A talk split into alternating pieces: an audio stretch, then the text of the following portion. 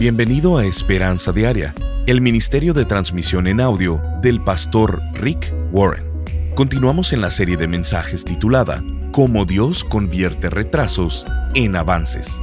Nos da mucho gusto que te hayas unido a escuchar esta serie llena de ánimo y esperanza. Si conoces a alguien que se pudiera beneficiar de estos mensajes, llámalo o mándale un mensaje e invítale a escuchar contigo.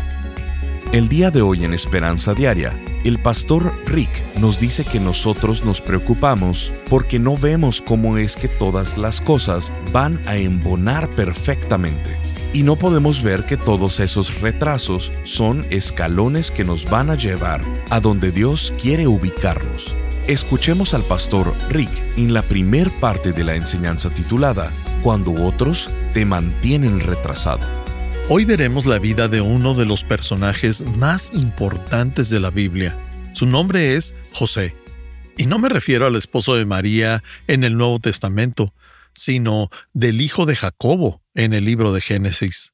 Él es tan importante que hay 14 capítulos de la Biblia sobre su vida desde Génesis capítulo 37 hasta el capítulo 50.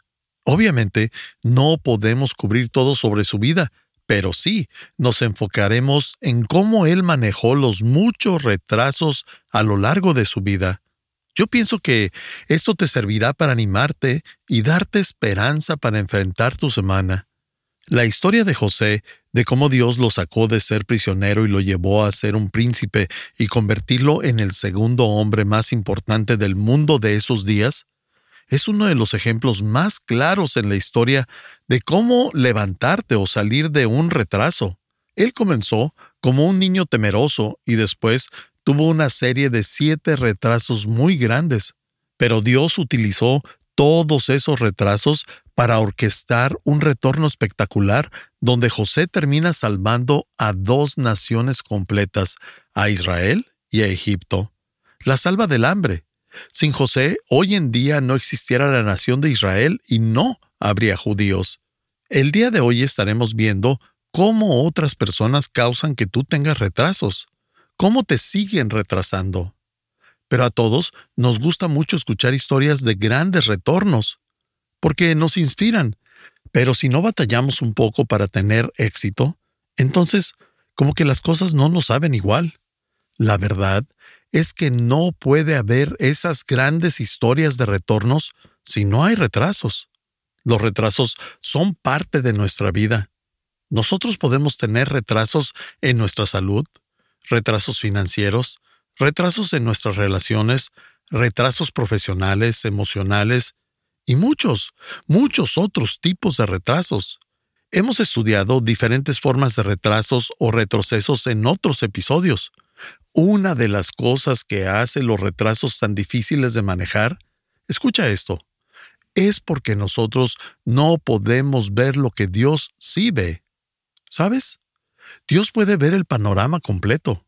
Dios puede ver el final de la historia Dios sabe cómo va a funcionar todo al final del día y por eso Él no se preocupa. Nosotros nos preocupamos porque no sabemos cómo va a terminar todo. Nosotros no podemos ver todas las piezas del rompecabezas. No vemos cómo es que todas van a embonar perfectamente. Y yo no veo que todos estos retrasos son escalones que me van a llevar a donde Dios me quiere poner. Los retrasos son escalones para nuestras metas siempre y cuando confiemos en Dios y respondamos correctamente. Por favor, recuerda esto, anótalo si es necesario. ¿Podrías anotar esto en cuanto puedas? Los retrasos o retrocesos serán nuestros escalones si confiamos en Dios. Mi retraso será mi escalón solo si confío en Dios. Los retrasos son los cimientos o escalones que nos llevan a donde Dios nos quiere poner. No existe impedimentos, son el camino que seguiremos para poder llegar a donde Dios quiere que vayamos. Dios abre y cierra puertas, y Dios utiliza las dos cosas para dirigirnos a donde Él quiere que vayamos, y no existe mejor ilustración en eso que la vida de José. Permíteme darte un poco de historia de la vida de José y lo que pasaba durante esa época. Dios le promete a un hombre llamado Abraham que él formará una gran nación a través de su familia. Abraham tuvo un hijo llamado Isaac, e Isaac tuvo un hijo llamado Jacob. Y después Dios le cambió el nombre a Israel. De ahí viene el nombre de la nación de Israel y de los israelitas. Ahora, Jacob tuvo doce hijos. Tuvo doce hijos de cuatro diferentes madres. Así que esta familia, un poco mixta, tiene bastantes relaciones complicadas que podrías encontrar dentro de una familia compuesta con cuatro diferentes mamás. Entonces esta familia súper mezclada, que por un lado tenía doce hermanos y por lo menos una hermana que se llamaba Diana, y todos de diferentes mamás, este es el panorama perfecto para crear confusión y además la recta perfecta para que se diera la competencia entre ellos. El segundo más chico de los doce se llamaba José. Él era inteligente, buen parecido, era talentoso, era soñador, era el favorito de los padres, pero odiado por sus hermanos. Esto nos lleva al primero de los siete retrasos más grandes de la vida de José, que en realidad fue lo que usó Dios para llevarlo a otro país a Egipto y ponerlo en una posición que eventualmente le ayudaría para poder salvar a la familia y a dos naciones enteras. Ahora bien, conforme vayamos viendo la lista de los siete retrasos en la vida de José, yo quiero que veas con cuántos de estos te identificas y quizá puedas darte cuenta que Dios ha querido usar estos retrasos en tu vida como los escalones para que llegues a donde Dios quiere ponerte que lo malo que ha pasado, Dios quiere usarlo para bien en tu vida. Veamos juntos estos siete retrasos. Primer retraso. Creció en un lugar donde era ignorado y maltratado por sus hermanos. La Biblia nos dice en Génesis 37, 3 al 5. Bien, la historia es básicamente que Jacob amaba a José. Ese era su padre. Jacob amaba a José más que a sus otros hijos. Eso no es nada bueno. José había nacido cuando Jacob ya era viejo y era hijo de su esposa favorita Raquel.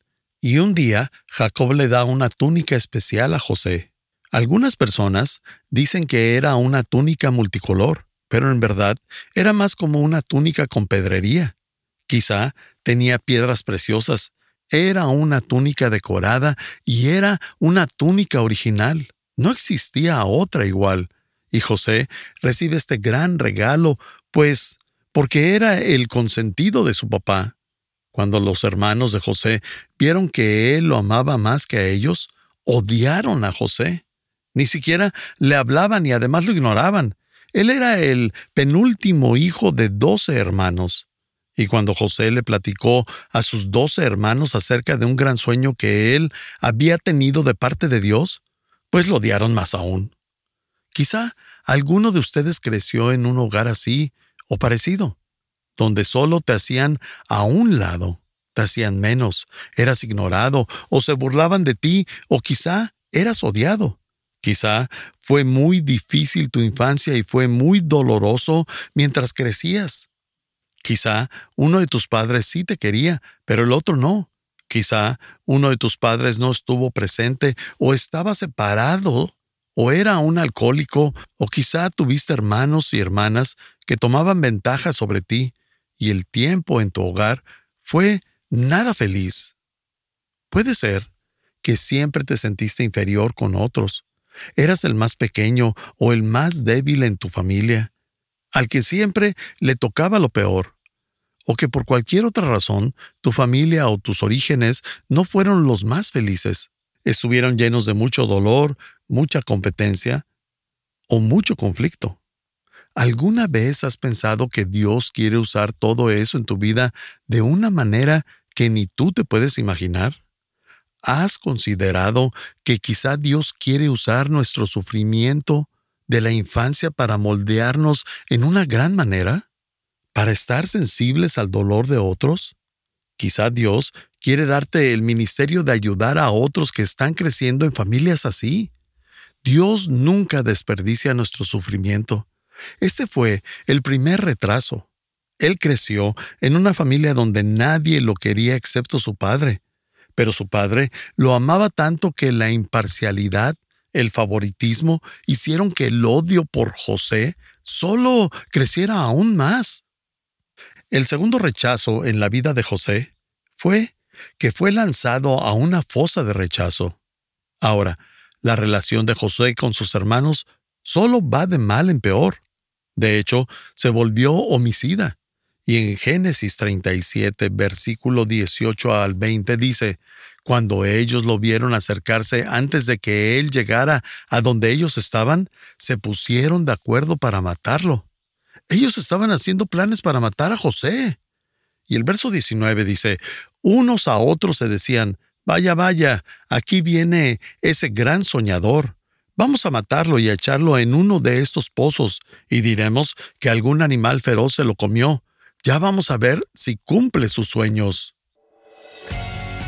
Estás escuchando Esperanza Diaria. En un momento, el pastor Rick regresará con el resto del mensaje de hoy. Si te perdiste cualquier porción de este mensaje, lo puedes escuchar a cualquier hora en pastorricespañol.com. Debido a que vivimos en un mundo quebrantado, todos tenemos problemas, pruebas, dificultades, pérdidas, fracasos, equivocaciones y retraso. Hay todo tipo de retraso Tal vez estás experimentando uno ahora mismo. Tal vez sea un retraso financiero, un retraso de salud, de profesión o relacional. Tal vez tengas un retraso en tu matrimonio o con tu novio, tu novia, con tus planes o tus sueños. En la vida tenemos retraso tras retraso. Y durante esta serie vamos a ver cómo Dios ayudó a personas en la Biblia a sobreponerse de cada uno de estos retrasos que experimentamos en la vida como retrasos laborales, retrasos que parecen irreversibles, retrasos que no son tu culpa, retrasos que te dejan emocionalmente vacío, retrasos que te llenan de temor, o quizá cuando otros te mantienen retrasado y cuando nadie entiende tu meta. El pastor Rick ha creado esta serie para inspirarnos y para que recuperemos la esperanza al mostrarnos como Dios quiere y puede cambiar nuestros retrasos en avances, nuestros fracasos en éxitos. Queremos invitarte a ser parte del Ministerio de Esperanza Diaria en llevar la esperanza de Cristo al mundo hispano. Lo puedes hacer contribuyendo económicamente con cualquier cantidad a este ministerio. Como muestra de nuestro agradecimiento, te enviaremos esta serie de ocho enseñanzas titulada Cómo Dios cambia los retrasos en avances, en formato MP3 de alta calidad descargable. Solo visítanos en pastorricespañol.com o llámanos al 949-713-5151. Esto es 949-713-5151 o en pastorricespañol.com. Al estar ahí, te invitamos a que te suscribas para recibir vía correo electrónico el devocional y podcast diario del pastor Rick. Ahora, volvamos con el pastor Rick para escuchar la conclusión de esta transmisión. Puede ser que siempre te sentiste inferior con otros. Eras el más pequeño o el más débil en tu familia, al que siempre le tocaba lo peor o que por cualquier otra razón tu familia o tus orígenes no fueron los más felices, estuvieron llenos de mucho dolor, mucha competencia o mucho conflicto. ¿Alguna vez has pensado que Dios quiere usar todo eso en tu vida de una manera que ni tú te puedes imaginar? ¿Has considerado que quizá Dios quiere usar nuestro sufrimiento de la infancia para moldearnos en una gran manera? Para estar sensibles al dolor de otros? Quizá Dios quiere darte el ministerio de ayudar a otros que están creciendo en familias así. Dios nunca desperdicia nuestro sufrimiento. Este fue el primer retraso. Él creció en una familia donde nadie lo quería excepto su padre, pero su padre lo amaba tanto que la imparcialidad, el favoritismo, hicieron que el odio por José solo creciera aún más. El segundo rechazo en la vida de José fue que fue lanzado a una fosa de rechazo. Ahora, la relación de José con sus hermanos solo va de mal en peor. De hecho, se volvió homicida. Y en Génesis 37, versículo 18 al 20 dice, cuando ellos lo vieron acercarse antes de que él llegara a donde ellos estaban, se pusieron de acuerdo para matarlo. Ellos estaban haciendo planes para matar a José. Y el verso 19 dice, unos a otros se decían, vaya, vaya, aquí viene ese gran soñador. Vamos a matarlo y a echarlo en uno de estos pozos, y diremos que algún animal feroz se lo comió. Ya vamos a ver si cumple sus sueños. ¡Wow! Ese es un plan muy brutal. Ellos quieren matar a su hermano menor porque no lo soportan. En los versículos 21 y 24 dice así, Rubén.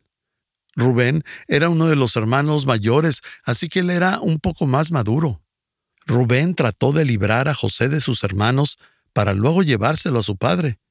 Por eso les dijo, no está bien que lo matemos. ¿Para qué matarlo? Si quieren, échenlo en este pozo del desierto, pero no le hagan daño. Cuando José llegó a donde estaban sus hermanos, ellos le quitaron la capa que su padre le había hecho y lo echaron al pozo que estaba seco. Este es un retraso. ¿Estás de acuerdo? Es un claro ejemplo de un retraso. Tu familia entera se ha vuelto en tu contra. Todos tus hermanos, una de las experiencias más dolorosas en la vida es ser rechazado.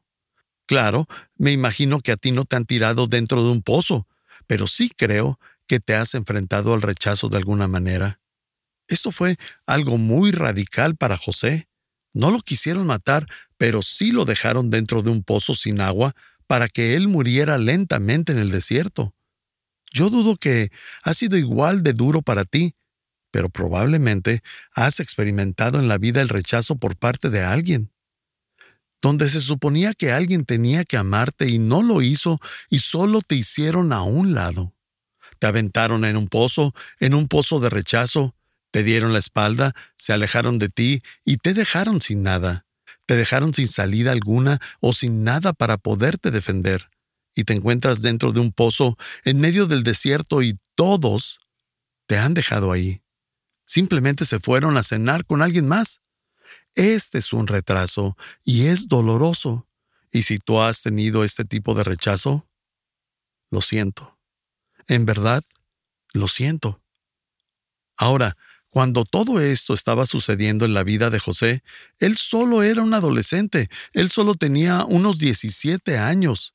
Es muy difícil tener a tu familia entera en contra tuya es un gran trauma y es normal que se espere que tengas algún tipo de desorden postraumático. Y después viene el tercer retraso, y este quizá también lo has experimentado, quizá te ocurrió en el trabajo. El tercer retraso fue que él fue vendido por dinero. Esto lo pudiste haber experimentado en tu área laboral. Génesis capítulo 37, versículo 26 al 28 dice, Los hermanos se sentaron a comer. De pronto vieron que se acercaba a un grupo de comerciantes. Eran unos ismaelitas que venían de Galad. Sus camellos estaban cargados de finos perfumes y hierbas de rico olor, que los ismaelitas pensaban vender en Egipto. Los perfumes eran como medicinas que usaban y las hierbas eran como la mirra, y yo recuerdo que la mirra se la regalaron a Jesús cuando nació, que simboliza que algún día iba a morir. En los siguientes versículos dice, entonces Judá, que es otro de los hermanos mayores, entonces Judá le dijo a sus hermanos, no ganamos nada con matar a nuestro hermano.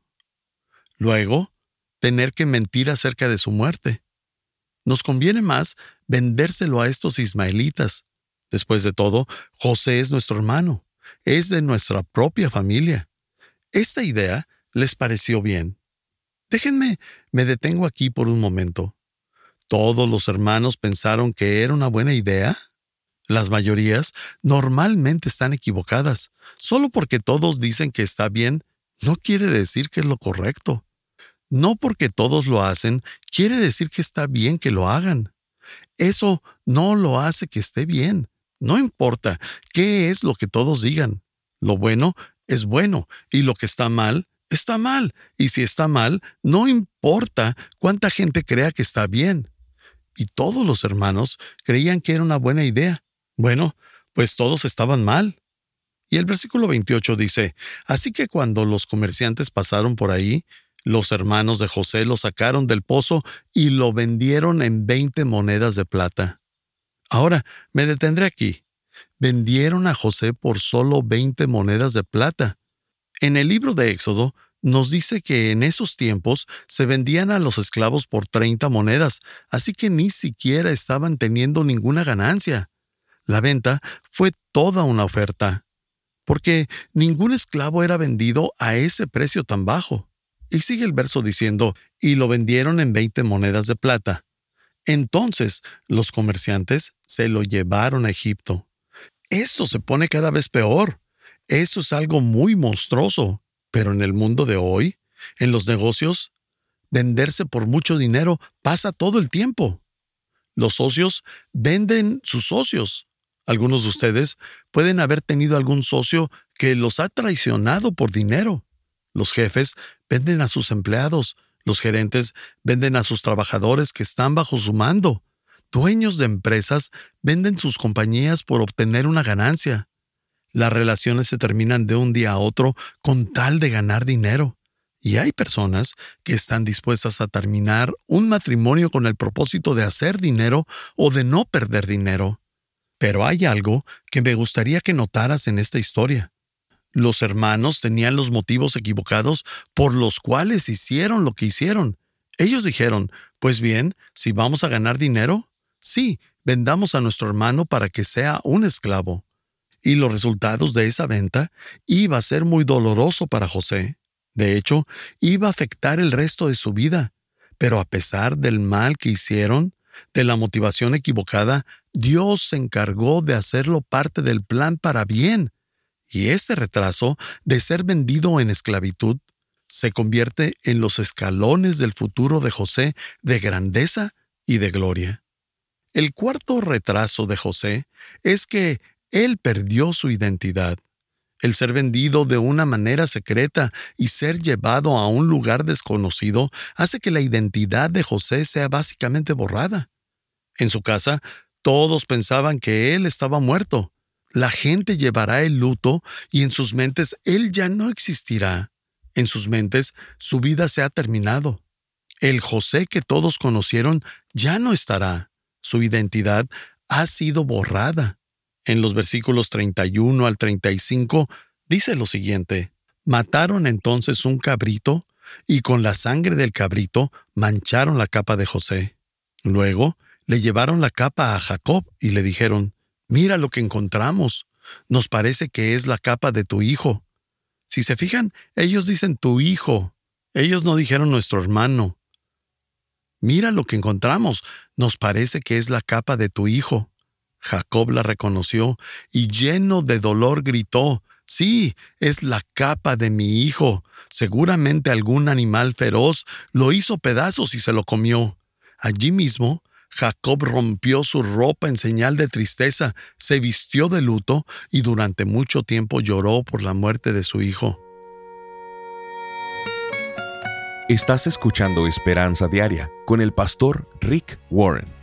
Si quieres mantenerte en contacto con el pastor Rick, visita pastorricespañol.com y síguelo a través de sus redes sociales. Y si quieres hacerle saber la manera en que estas transmisiones han tocado tu vida, escríbele a esperanza.pastorrick.com. Hola, le escribo para decirle que el devocional del día de hoy titulado ¿No puedes imaginar tu futuro? Confía en Dios. Ha sido para mí uno de mis preferidos. En todos estos años escribo en un blog de notas lo que considero más sobresaliente el Señor me ha hablado y su mensaje sanador me ha dado fuerzas para continuar. Y doy gracias tanto a usted como a su equipo por hacer la obra de Dios. Un saludo con mucho cariño desde Cuba a Dianés. Sintonízanos en el siguiente programa para seguir buscando nuestra esperanza diaria en la palabra de Dios. Este programa está patrocinado por el Ministerio de Esperanza Diaria y por tu generoso apoyo financiero.